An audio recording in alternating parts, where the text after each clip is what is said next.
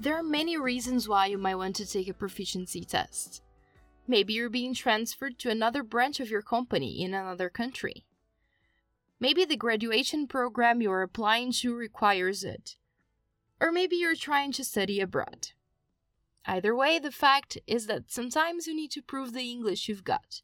So, if you're preparing for TOEFL IBT, IELTS Academic, or C1 Advanced, this last module of the course on writing was made for you.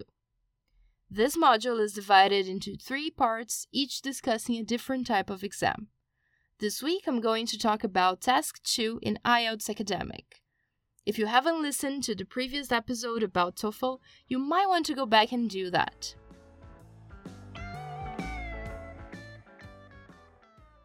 The academic version of the IELTS test is for students wishing to study at undergraduate or postgraduate levels in an English medium environment.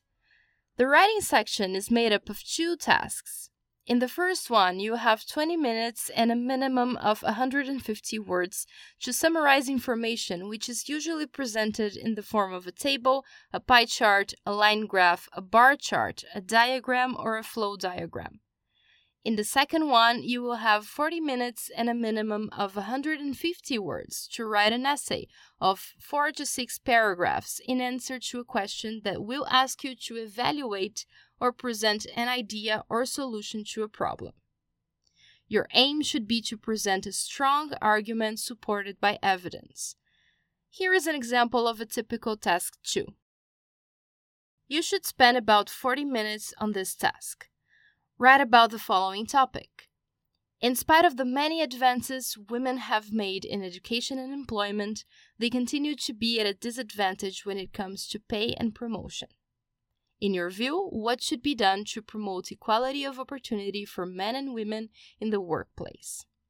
Give reasons for your answer and include any relevant examples from your own knowledge or experience. Write at least 250 words.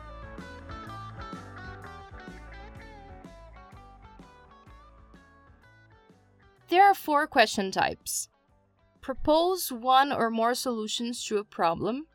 This type of question either contains the word should or it can be rephrased with should.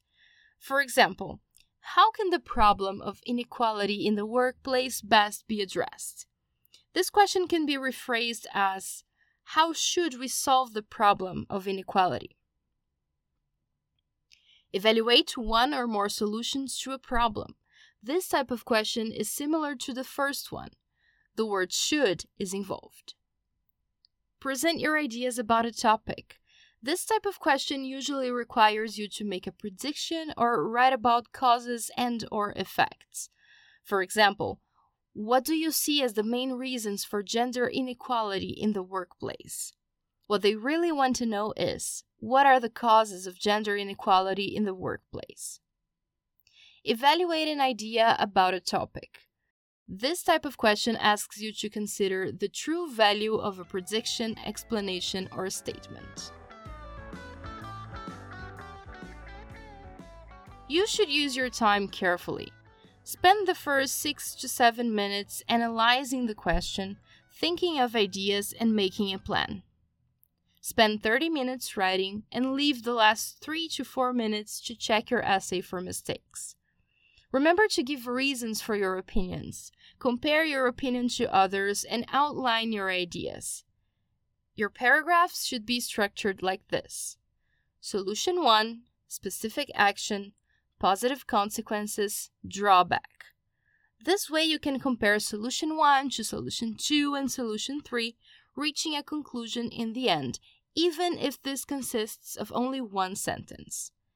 If you're running short of time, it is better to shorten your conclusion or omit one of your body paragraphs than to fail to complete the task. You are expected to demonstrate critical thinking skills, so make sure to discuss the advantages and disadvantages of different solutions and ideas. Above all, your writing should be clear and easy to read. Don't use overly complicated words. Less is more. When expressing your opinions, use more neutral verbs to soften it. In other words, don't make definitive statements. Use repetition of keywords strategically. It can be effective to repeat two or three times words that link back to the main argument and that make the structure of your response clear. Use synonyms for other words or expressions that you may need to repeat throughout the text.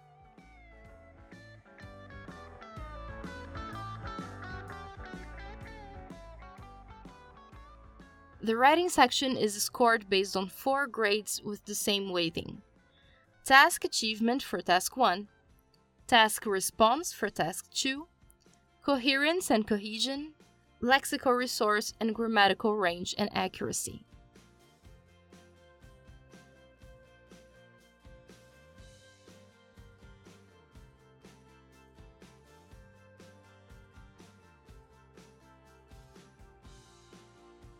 If you haven't already, please subscribe to the newsletter to get the exercises related to this episode. You can get feedback on your writing for 19 reais per text. Next week, we are wrapping up the course with C1 Advanced. Don't miss it!